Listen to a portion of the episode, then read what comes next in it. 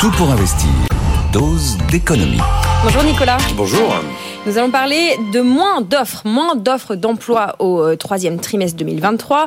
La baisse est très concrètement de, 20 de moins 26%, de 26% sur un an, selon euh, le baromètre ADECO, qui a été dévoilé par nos confrères du Parisien aujourd'hui en France.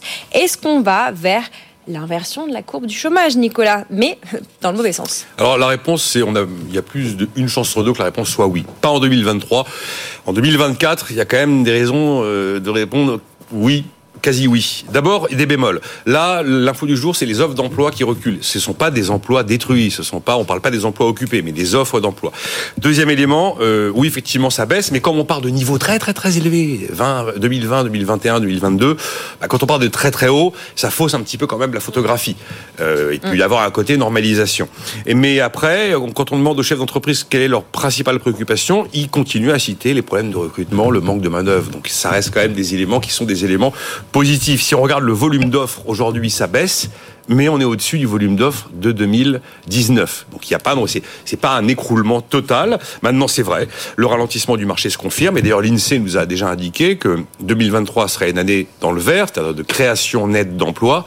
Mais globalement, on va créer en 2023 à peu près trois fois moins d'emplois qu'en 2022. En 2022, on a créé 445 000 emplois en création nette en France. Hein. D'ailleurs, il y avait un auditeur de BFM TV qui me disait que je mentais ce matin, parce que jamais le chômage n'avait baissé. Il y a des moments, euh, les mains m'en tombent un peu.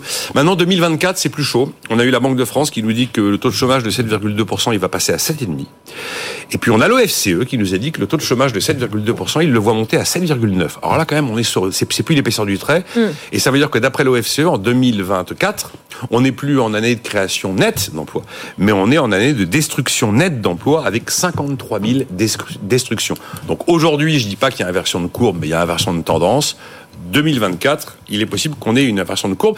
Euh, ce serait la première fois depuis 2015. Il faut bien voir que la courbe s'était inversée sous François Hollande, trop peu pour que politiquement ce soit vendable auprès de l'opinion, parce qu'on était en train justement de passer d'un camp à l'autre. Mais cette inversion de courbe, elle est là depuis maintenant bien longtemps, et on a fait, on a eu des créations d'emplois absolument historiques.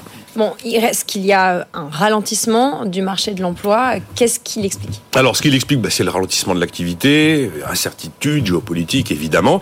Également, la fin du quoi qu'il en coûte. On a mis une partie de l'économie sous perfusion. Bah, on a maintenu artificiellement en place des entreprises, des emplois. Quand on débranche la perf, l'anesthésie s'en va. Bah, c'est là que ça fait mal, bien sûr. Et d'ailleurs, on voit que le retour des défaillances d'entreprises, qui avaient un peu disparu, enfin disparu, eh ben, on a retrouvé des niveaux qui sont proches des niveaux d'avant Covid, ce qui est logique d'ailleurs. Et puis, il y a un autre effet qui est structurel, c'est qu'on a réformé la retraite mais ça augmente le nombre d'actifs sur le marché.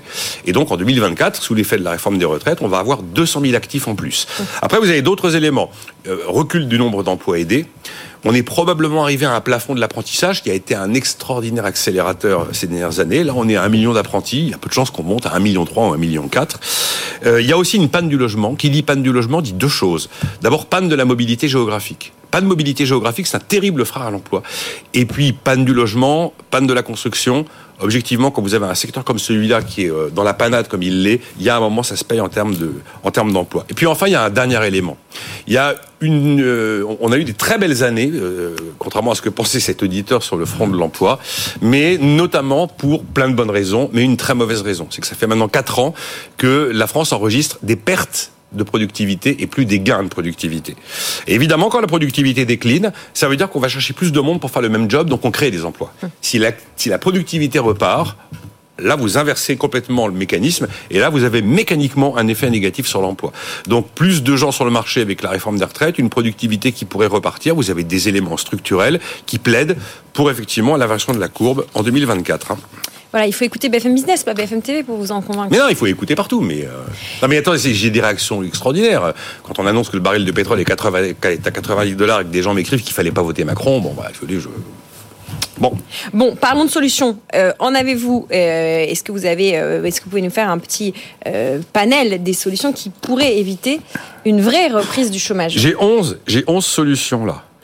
Euh, vous n'avez pas 11 minutes. Non, non, non, j'ai pas 11 minutes. Bon, je pourrais vous les citer croissance économique, former, formation, éducation, flexibilité du marché du travail, innovation, éventuellement recours à la politique fiscale et budgétaire, euh, soutien à l'entrepreneuriat, lutte contre la discrimination à l'embauche. Excellente liste de 11 solutions dont je ne suis pas l'auteur.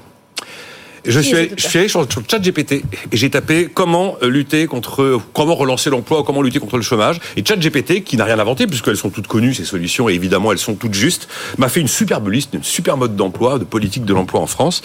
Euh, je me suis dit en voyant ça d'ailleurs, bah, c'est drôlement bien fichu. C'est peut-être pas la peine de commander des rapports. Hein, je suis allé sur le ChatGPT.